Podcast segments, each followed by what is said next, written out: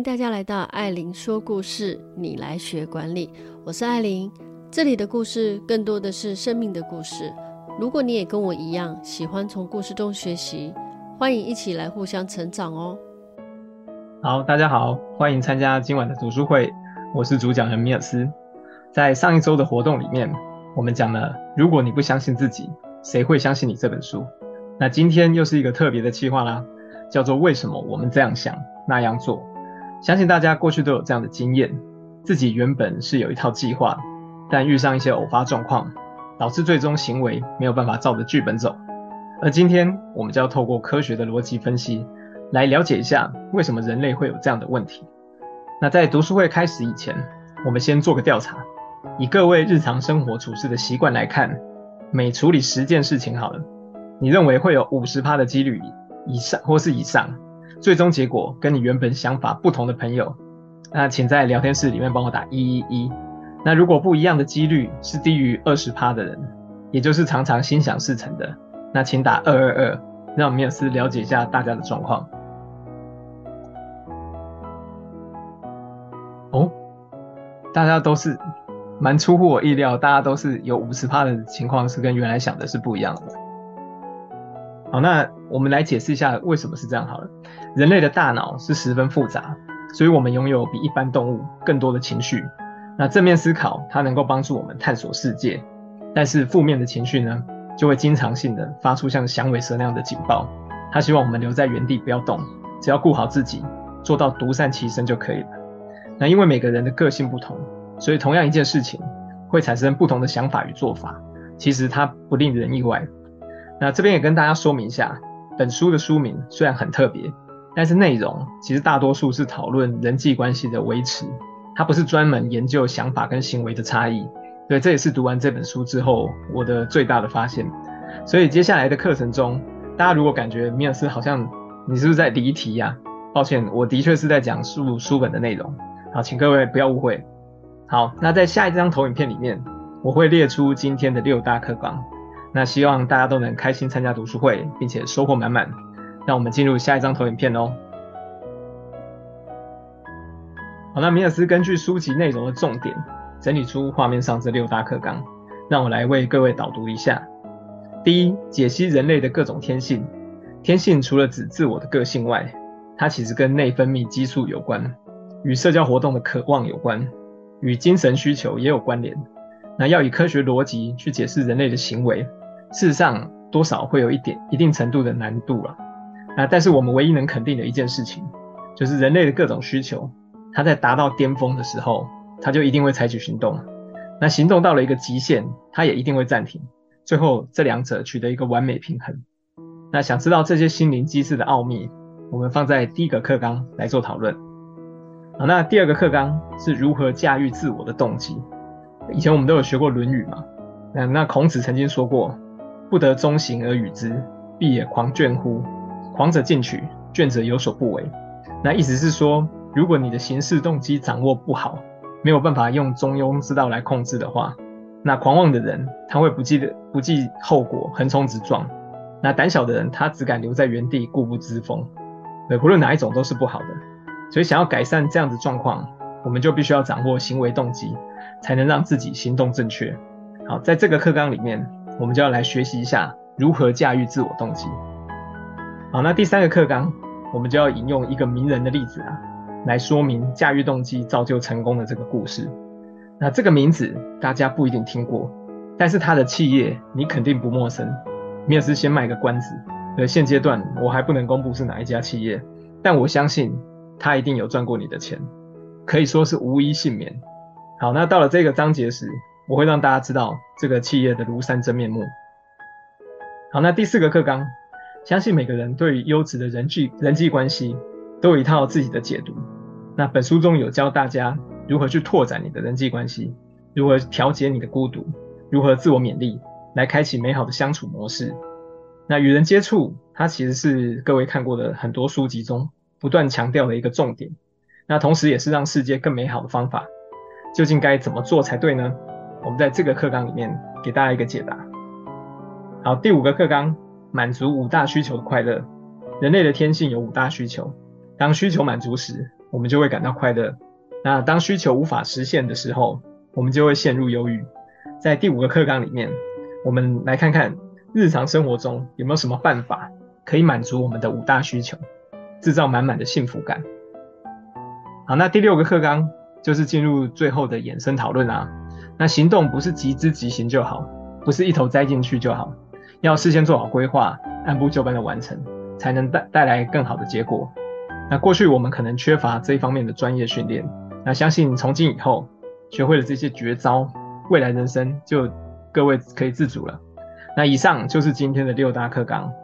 读书会过程中，如果各位有任何的疑问，欢迎你直接在聊天室留下讯息。那我每讲完一个篇章的时候，我都会看一下聊天室的讯息。那我也会尽我所能替大家解惑。那现在就让我们开始今天的心灵之旅吧。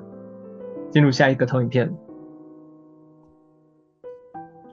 好，刚刚我们说过，每个人的理念不同嘛，那个性也不一样，遇到事情的反应也不一样。那米尔斯要先来分享近期发生在自己身上的一个故事，看看如果是各位，你会怎么样的处理？那话说啊，某一天晚上，米尔斯到楼下去倒垃圾，然后我把我的垃圾袋放在人行道旁边的花圃。那我想想，哎，时间好像太早下来了，还有十分钟嘛。于是呢，我就把垃圾留在原地，先绕过去超商去缴一个信用卡的费用。就这么一眨眼的功夫哦，当我跟我自家的垃圾再度汇合的时候，我发现我的垃圾袋被人家打开了，然后里面放了一包别人的垃圾。那居然有人自己不想花钱买塑胶袋。然后要请我帮忙倒垃圾，那当下其实我有点不开不太开心呐、啊，不过附近真的没有人啊，我也不知道是谁放的，所以回家以后，我其实一直在想这件事情。好，那这边请问一下各位哦，如果今天这件事是发生在各位身上，别人把自己的垃圾送给你，请问你会怎么做？以下是就是二选一的选择题，你是会在隔天倒垃圾的时候故意一样把垃圾放着？然后躲在暗处去看到底是谁干的，那请在聊天室打三三三。那如果你觉得啊没关系啊，不想跟你计较，请你打五五五。我们来看一下各位的想法。啊，魔力是打一个生气的脸。好，当下其实我也是蛮生气的，但后来我想开了。好，然后柯南说不跟他计较，魔力斯也说不不计较。好，好，大家都不计较。非常好，但是你还是会生气，对不对？好，我们等下后面会来讲一下，说最后米尔斯的选择。好，那其实我原本的想法是隔天倒垃圾的时候，我就故意不绑起来，然后躲在远处偷看，看是谁这么低级，连倒垃圾也不老实。但是考虑一个晚上之后，我就放弃了所有念头。那为什么？各位知道吗？当时我问自己很多问题：如果凶手他隔天真的又来丢垃圾给我，但是假设对方他是一个年纪已经八九十岁的老先生、老太太，难道我要去纠举他吗？那或者说对方一出现的时候，哇，原来是像那个馆长那样，有没有身上刺青，然后又非常壮？那我敢纠举他吗？或者是对方是一个小孩，那我如果骂他，会不会造成他心里的阴影？而且，其实我后来还有一个最想不透的，就是我就算把警察叫来，我遇到这样的情况，请问我可以告对方是犯了什么罪？是违反社会秩序维护法还是什么？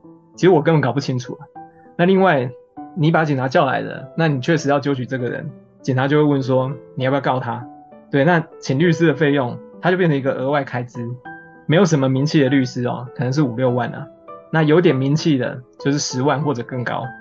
就算官司打赢了，然后法院说好判赔他，把垃圾丢给你，他要赔你个五千或是一万，他其实根本就不够支付我的律师费。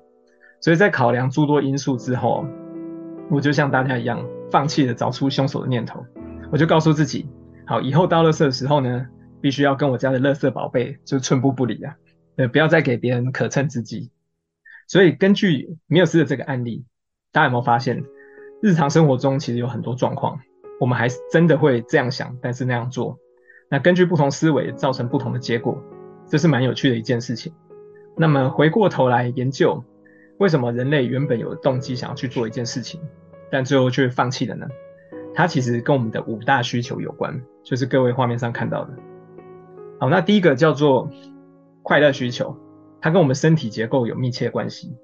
那因为我们人类的体内有许多激素，当我们与人交流或是拥抱的时候，那有一种激素叫做催产素，那它就会快速上升，让我们表现得变得很体贴，借此去获得他人的认同。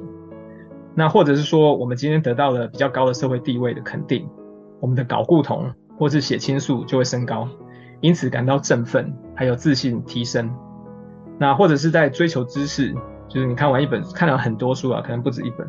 你的感官刺激，或者说在实现一些梦想的当下，我们的大脑会分泌多巴胺，它会带来快乐。所以人类行为的动机，通常是伴随内分泌的改变来获得一些奖励，这是我们感觉会快乐的原因。那内分泌激素带给我们动力，但是身体机能很容易被骗。比如说打电玩，它也可以让电脑让让大脑分泌多巴胺啊。于是呢，人们就会利用打电玩让自己开心。然后反而不去追求知识，这也是造成想法跟行动不一致的原因。好，那第二个是所谓的人际需求，亲近人群它可以抒发你情绪，但是副作用呢是有时候难免会产生互相比较的一种伤害，或者是你很容易被别人影响你的概念的，你就被人家拉着走，那使得良善的人际关系就会产生变质。那我举个例子，假设你今天给你很喜欢的对象一封情书。那对方事后没有回应，那我们就直觉认定哦，对方就是不喜欢我，甚至认为他讨厌我，然后就开始自我怀疑，失去信心。那连带你后面的生活品质就全部都变了掉。那或者当你加入了一个团体、一群人当中，那原本你是想要追求追求群体的归属感，最后你却发现啊，他们讲的东西好像我不太理解，格格不入，导致于你心灵创伤。对，这个也会变成得不偿失。好，那第三个。是满足知识需求，因为人类对知识的追求，它是一种天生动力。无论学历是高低啊，成就多寡，那人们都喜欢获取知识，好让自己跟别人对话的时候，感觉言之有物，成为我们的信心来源。那相信这样的概念，大家一定非常容易理解啦。那各位可以回想看看，早期电视节目有一个张小燕主持的小学堂猜谜，对不对？那虽然那些学生现在都已经大学毕业了。那到现在，曾国城的一掷千金哦，收视率都超级高的。那原因就在于，如果我今天可以回答出电视上的题目，而那些来宾答不出来的话，那我就会产生自我优越感，并获得快乐。然而时代一直在改变嘛，日新月异，让我们让我们可以获得优越感的事情变得很多。他不一定要去追求知识，比如说我们今天去参加一个偶像签名会，去买他周边商品，然后外面买不到。你就会觉得很开心，那或者是像有一些特殊的嗜好，cosplay 的玩家，他们会齐聚一堂，在圆山这边参加活动，那或者是一些开跑车啊、骑重机的朋友，他们一次就是找一大票朋友一起同乐，因为开心的方式真的太多了，所以反而降低了追求知识的渴望。好，那第四个就是满足地位的需求，不同的身份拥有不同的产业阶级，像是作家，他们的阶级哦。往往就是依照你的著作是否畅销嘛。那运动员也有自己的阶级，这些阶级呢，跟你历来参赛得到的奖牌数目，或者你的世界排名有密切关关联。那人们对于地位高的人，就会表现出很尊敬的样子，会放低姿态去尊重他的专业。但是对于地位相对比较低的人，我们就会表现出优越感，甚至是对对方颐指气使。当自我地位无法突破瓶颈时，我们就不会感到快乐，那维持不高不低的状态也会带给我们的压力，所以这是我们对地位追求的天性盲点。好，那第五，满足好奇需求，好奇心是探索环境的关键，也是与他人产生连结的钥匙。那因为人类就是拥有好奇心，所以我们的文明才会不断的进步。然而，这个好奇心一旦失去之后，它其实就失去了与人相处的热情，人就会走向自我封闭。那我们明明知道接触他人是很重要的，老师以前也都是这样讲，对不对？但是因为你害怕失败，害怕对方没有真诚的回应，于是你就把你的生活圈越缩越小，来求一个心安自保。那这个就是好奇的需求，你没有就会有发生这样的状况。那以上这五个就是人类的天性基础的基本。那回到我们刚才讲的那个米尔斯倒垃圾的这个案例，我们来用这五者来进行逻辑验证。找出凶手这件事情，跟他后续可能衍生出来的麻烦，直接抵触了我的五大需求，对，所以最后没有产生行动的动机。那至于你要如何保持正确的动机，并引导出行动力，最重要的就是要跟五大需求产生连结。那每个人的天性都不一样，我们的需求也不一样。成功人生应该是各位自己定义，而不是说要去为了跟别人比较，或者接受家人朋友的安排。那相信在理解天性的五大需求之后，各位就已经具备了正确的人生观。那是不是听得意犹未尽呢？不要走开，我们马上回来。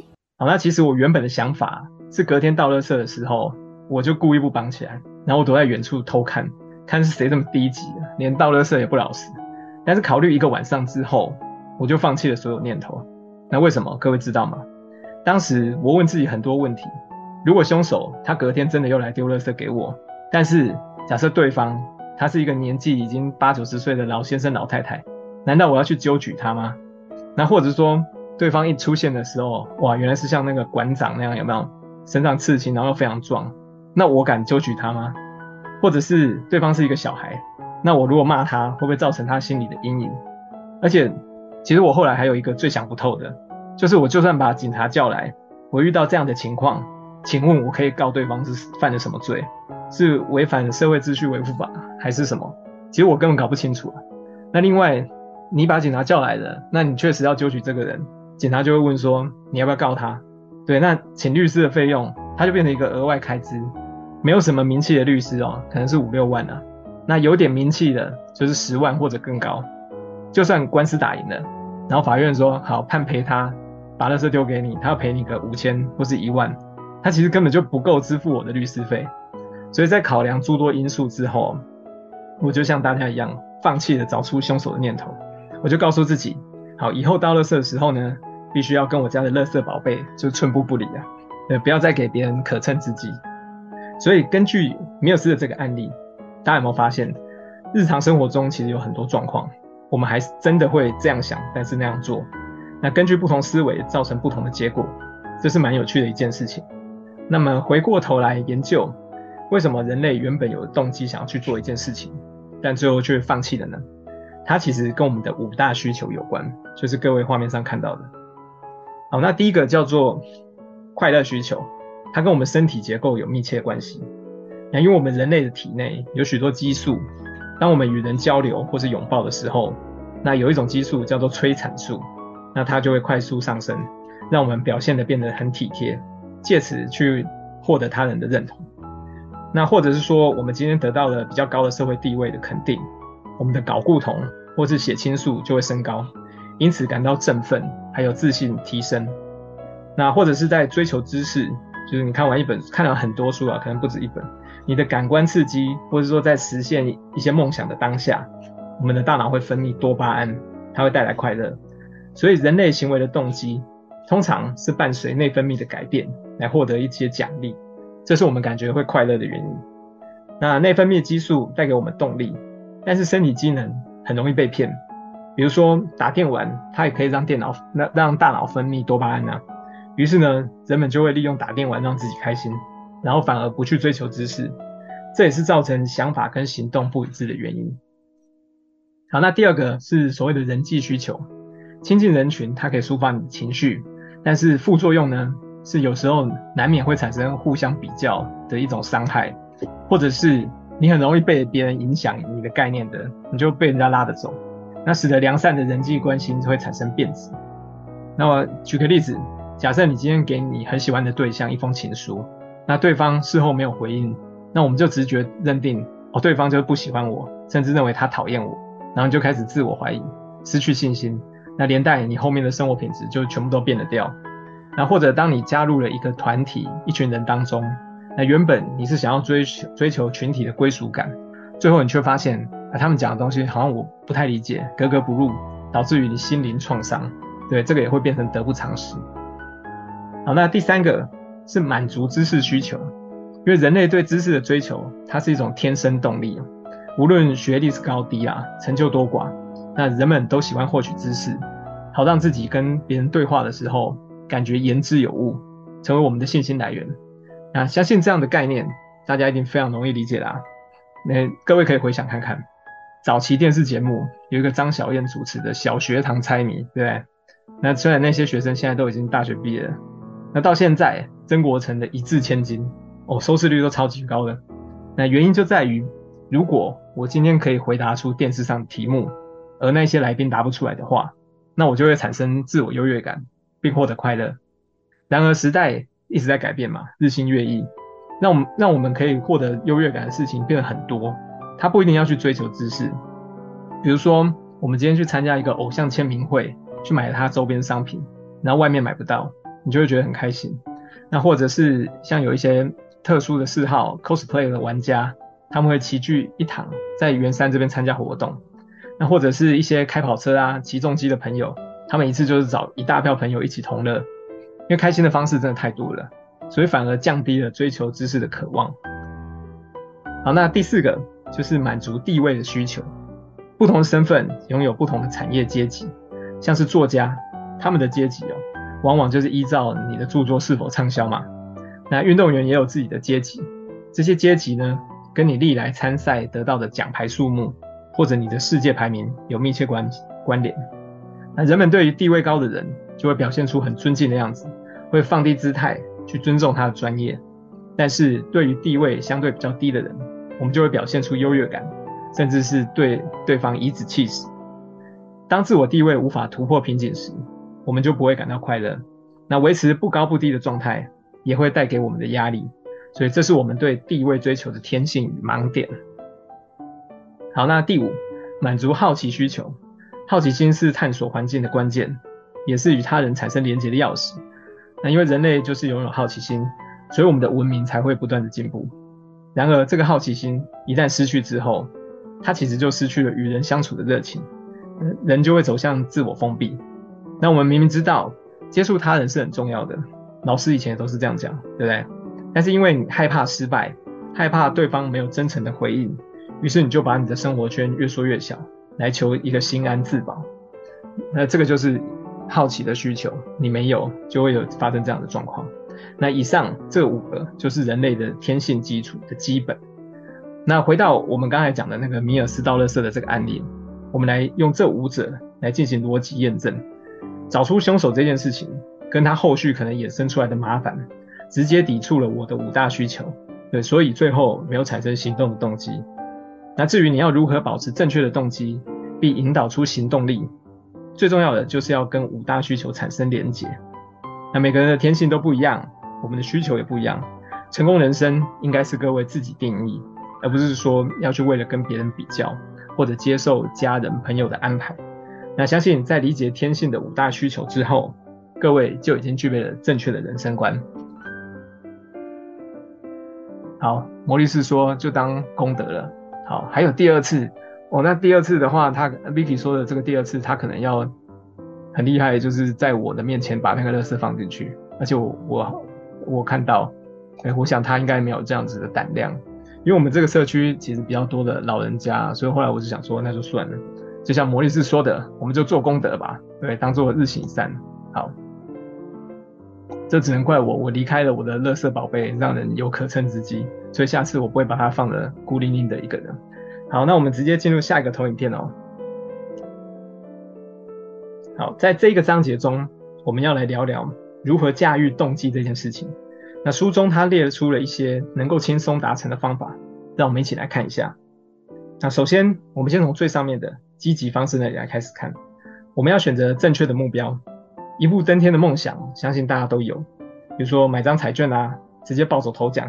什么烦恼都烟消云散，但是常常怀抱这样子的幻想，它会变得比较不切实际。那有的人他设定天高的人生目标，有没有？例如说，哦，我长大我要变成巴菲特或是比尔盖茨之类的名人。那不管当初做这个决定的时候，他有多么的坚决，但最终放弃的几率，我想也是很高。那过去有一本很有名的著作叫做《原子习惯》，《原子习惯》它教导我们，设定目标本身是正确的。但是你一定要把宏观的目标拆解成很多细微目标，循序渐进的达成，才最有可能实现你的愿景，也才有可能维持前进的动力。好，那第二项是要破除坏习惯，因为人不可能是完美的嘛，坏习惯相信大家或多或少都有，而且它不容易修正，因为坏习惯带来的诱因很大，那造成的影响它可能不是一时半刻看得出来的，有的必须要好多年以后才能显现。于是呢，人们就会沉溺在这样子的恶性循环中，变得无法自拔。比如说，电视一天到晚在广告的吃槟榔，它会造成癌症；那抽烟可能会伤害你的肺部。我相信每个人也都知道，但是对于如何改掉这样的习惯，却总是推给明天去实现。那选择消极的逃避现状。那请请各位一定要注意哦，勿以恶小而为之，这句话很有名，对不对？一旦有坏习惯的认知，请记得要趁早改善。好，那第三，要享受自我的一切。如果说不满意自己的处境或是际遇啊，那你不知道该如何设定目标，那当然离成功就会比较远。对，考试不及格的小孩，父母要求他，你下一次要给我考满分哦。那讲好一好听一点，这叫做望子成龙；但是讲难听一点，它就是天方夜谭。因为不了解目前自己的处境与困难在哪里。那为什么我们会觉得过去一直做不到的事，只要是几句勉励，或是我威胁你一下，就能够达成？对，享受自我的一切，认同你自己现在所拥有的，在这样的基础上去努力，才会比较有机会成功。那知道自己有在持续前进的人，他绝对比漫无目的只会跟别人比较的人还要更加幸福。好，那再来我们看一下左下方的那个中庸方式。第四点是保持自觉，我们要检视自己拥有的一切，清楚哪一些地方我们还不满足或是不满意的，哪些地方已经做得够好了。如果说呃会让你有一些情绪产生，你不要试图去隐藏或是逃避，应该要正面对决。去抛弃抛弃你的负面思想，那每个人都可以透过思想改造来做自我调整，进而变成你期待中的样子。人必须要有这样的认知，生活才会快乐，而热情也不会有耗尽的一天。好，再来是第五点，就是要拥有观点啦。联想力它可以帮你创造观点。那觉得联想力对我来说很困难的人，那你可以透过看书，或是说实际的社会经验。来创造联想力，然后进而产生一个新的观点。那没有观点的人很难帮助自己突破困境，而且不容易在茫茫人海中被人家看见，哦，拥有的机会也会变少。所以，我们平常就一定要保持思考，多想想事情的本质，去创造你个人独特的观点。好，再来就是坚守自己的理想，不要随波逐流。根据心理学有一个互补理论，当我们展现强势的时候，通常呢，曲高和寡，没有朋友嘛，对不对？但是一直维持弱势的人，他又很容易招来欺被欺负或是霸凌。那没有立场的人，他其实就很像一张白纸，每个人都会想要在上面画点图案，留下到此一游的纪念。所以你的动力跟热情就容易被杂音抵消。所以记得一定要坚守立场。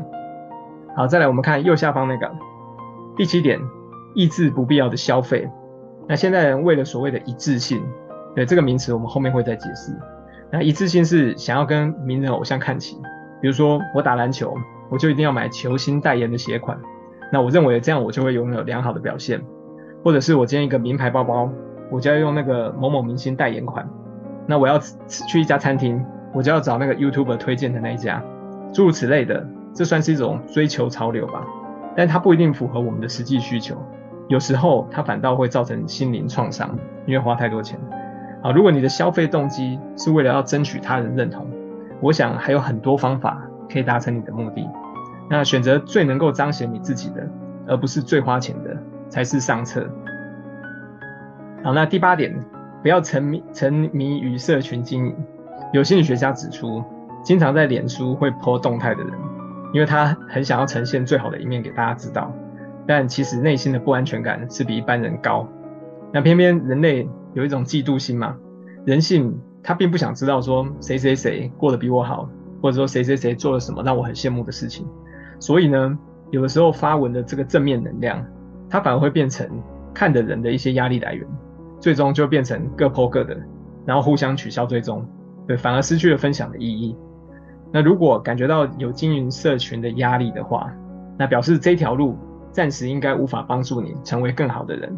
那放弃每天去追踪那些订阅数字吧，把你的动力去留作其他更重要的事情。好，那最后一项，杜绝情绪的影响。有时候情绪找上门来，不见得跟我们有直接关联啊，那反而是他人造成的一一些影响有关。比如说今天老板心情不好，就把你叫来削一顿；那开车的时候，你被一个不守规矩的驾驶气到，或者你去餐厅点餐被老板忽视，就比你晚来的客人都吃光了。然后我们的餐点都还没做。那遇到这些不幸的事，肯定一定不会开心啊。然后我们开始陷入一种迷失，会不会是我自己的问题啊？对啊，那为什么我总是那么倒霉？难道命运注定我的八字就是不够好？就诸如此类的想法，它常常就会围绕心头，那会耗损我们的斗志。所以呢，就算没办法找到开心的群员，我们至少要把那个消极的方式给去除，不要被他人影响。那是不是听得意犹未尽呢？不要走开，我们马上回来。好，那以上这九个论点，我就把它分成这三类，就诚如简报上所显示的，积极、中庸跟消极的方式。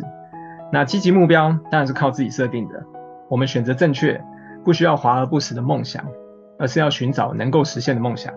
那破除坏习惯，让自己焕然一新。那必须要承认自己有拥有情绪，那你享受你所有拥有的所有的东西，在动力满满的状态下前进，你才能够走得更远。那左下方的中庸之道，中庸之道它也得靠我们自己努力，虽然没有那么积极的面向啊，但是至少它不会沦为消极。我们要保持自觉，拥有观点，坚守立场，不要完全复刻别人的模板，可以创造你自我的风格。那彰显你跟别人的差异性跟独立性，别人就会看得到你的优点。好，那至于消极的目标，就是一定要抑制不必要的花费，不要去沉迷经营社群。对，那无如果无法阻止旁人的闲言闲语，至少你可以不要理会对方的言论吧。对，让自己远离这些情绪的阴霾。那如果能确实掌握以上九大动机，恭喜你，那你应该胜过全球九十九趴的人了，也已经在往自我成长的道路上跨出一大步。那希望各位能够持续进步哦。对，柯南说，最近开始慢慢远离社交软体，把时间留给自己去做。没错，所以你有符合这个书上讲的这九项的。那我最近也其实比较叫自己少看一些那个数字增长，因为我觉得有更重要的事情要做。如果有时间去看那些数字，不如再开一场读书会，让大家一起参加，对不对？好，那我们来看下一张的投影片哦。诶，下一张投影片是不是就会出现我们的神秘人物呢？好的，在上一张投影片中，我们刚刚有提到驾驭动机的九种方法嘛，理论大家都懂了，但各位一定更想知道有没有实际的案例可以提供参考呢？答案当然是多如繁星啦。不过呢，我就选了这一位特别的成功人士。来跟大家分享一下驾驭动机的重要性。那这位从众多故事当中脱颖而出的人，就是麦当劳的创办者雷克拉克。我知道大家很喜欢动脑啊，对不对？虽然你看到他的本尊，你好像感觉不太认识他；你听到他的名字，你可能也不太清楚他是干嘛的。那是因为看到了右边那个 Mark，你才想到哦，原来他是麦当劳的老板。所以，我先出一个题目给大家猜猜，请问这位风云人物，他在开创事业版图以前，他是做什么样的工作呢？三个选项，大家听好了，你三选一。如果你觉得他本来职业是记者，请在聊天室里面打一。那如果你觉得他以前是政府机构的职员，请打二。那如果你觉得他以前就是一般的业务员，请打三。来，我们来看看谁可以回答正确。一是记者，二是政府机关职员，三是一般业务员。哇！这个大家的非常的一面倒诶，大家都选三，好，魔律师选二，然后 Vicky 选一，所以每个答案也都有。好的，我们就来公布答案哦。克拉克老板，他以前是纸杯推销员，对，你没有听错，就是那个纸杯，看起来不是很值钱，但很实用的那一种，他也算是业务员的一种。恭喜所有答对的朋友，那没答对的也没有关系啦，你只要记下来麦当劳发迹的故事，跟你的好朋友分享。他绝对可以让你变成说故事大师，替自己的魅力加分。好，话说这个克拉克老板，他推销纸杯的工作，一晃眼就做了十七年，那可是没有什么成就。他觉得人生不应该是这样，于是呢，就在他五十二岁的时候，萌生了第一个动机，那就是他想要创业。那创业要做什么呢？当时市面上有所谓的奶昔搅拌机，这个东西销路很不错。那美国人他很喜欢吃甜食嘛。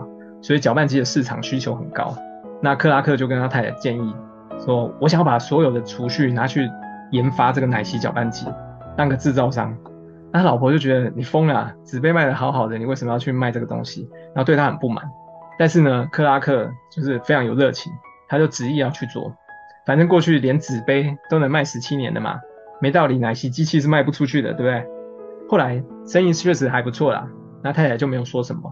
不过呢，就在这个时候，他遇到了一个梦寐以求的机会，有人打电话到他公司哦，然后问他说：“哎，老兄，你有没有卖麦当劳兄弟使用的奶昔机？”然后他以为自己听错了，麦当劳兄弟，你哪位啊？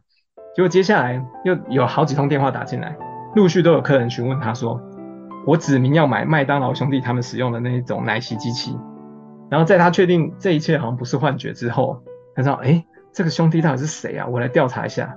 结果他去调查他们同业的一些出货单什么之类的，他也算是有办法，就查到这个麦当劳兄弟的底细。结果呢，让他非常的惊讶。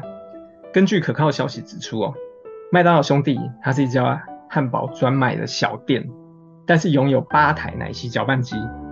各位要知道，在西元一九五四年那个年代，在座各位还有米尔斯，我们都还在天上排队等待投胎的时候。那一台奶昔搅拌机的成本要一百五十块美金哦，麦当劳兄弟居然拥有了八台，于是呢，克拉克想说，哎呀，这个太惊人了，我一定要亲自去现场看看。他就把手边的工作全部都抛开，亲自坐飞机飞去加州实地访查。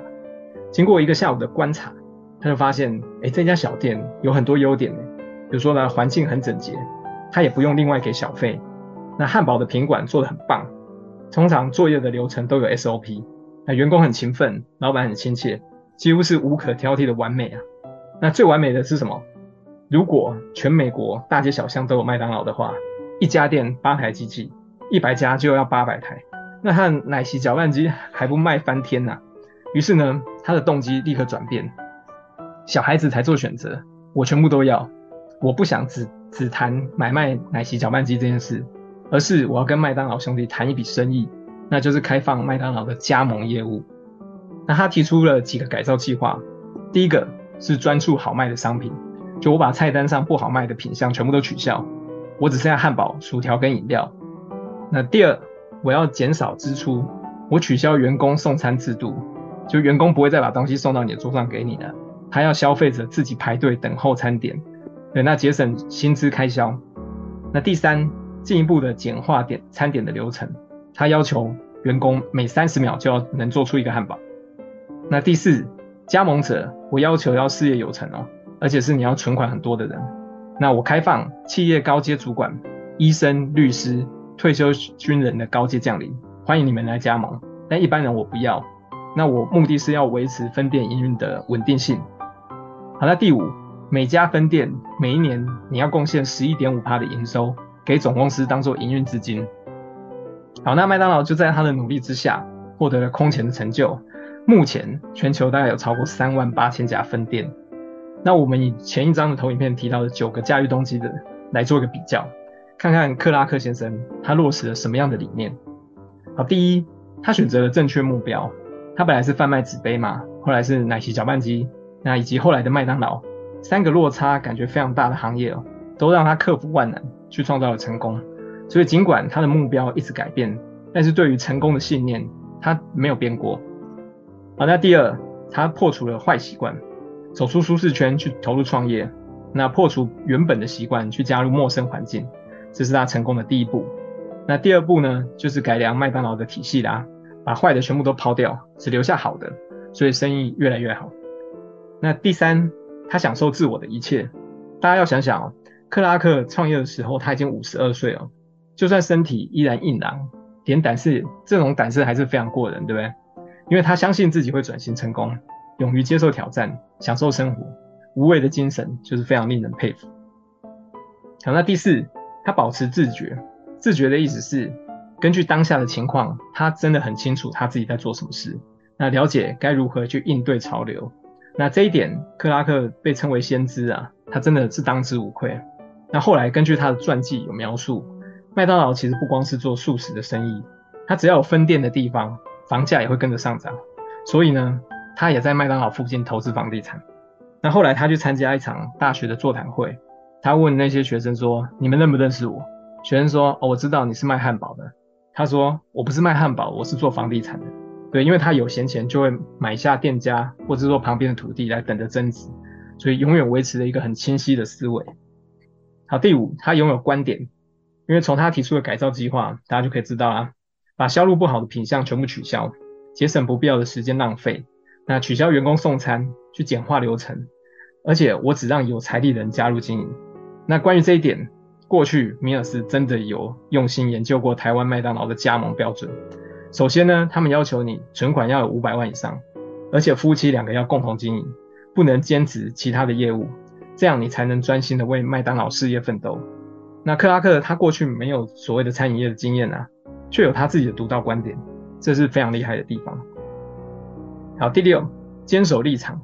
他在分店不断增加的同时，但是克拉克他却拒绝任何特许权的转让，坚持他要一手包办麦当劳所有品管。他其实做法就很像后来的贾博士一样，包办了麦当劳上下游所有的流程。那事实证明，这种策略非常成功。好，第七，抑制不必要的消费。因为克拉克他是采加盟的方式，那每一年分公司缴交给公司的十一点五趴营收，其中有八点五趴是用来支付租金开销。那他让很多人愿意替麦当劳工作，然后可是租金是他们必须要就是自己自付的。那可是品质呢是麦当劳总公司控管，那并不是由企业今天一肩扛起成败哦，就是偶尔企业去租店面就会倒了，就算我亏，不是，其实那些都是从他的分店来的。那真正帮公司总公司做到开源节流。好，那第八，不沉迷社群经营。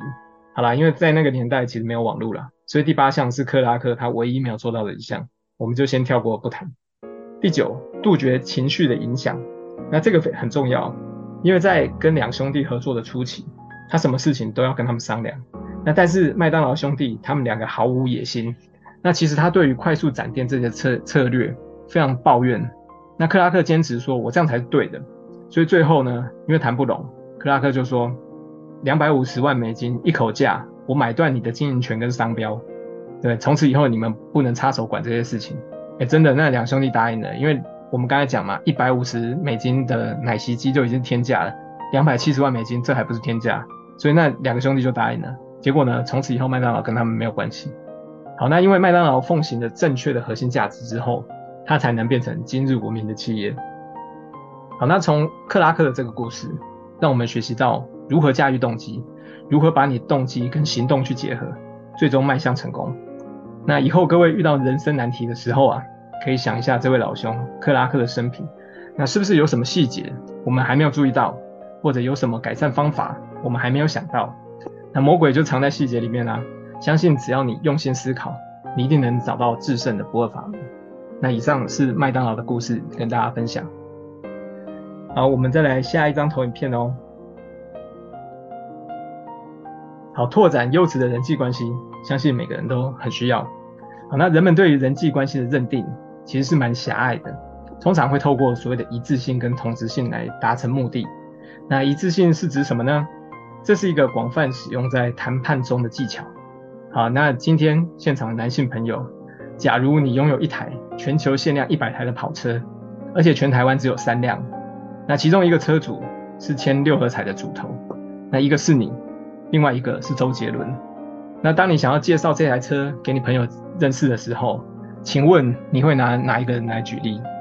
那会说哦，这个六合彩主头也有一台，麻烦这样的人你们在聊天室里面打三三三。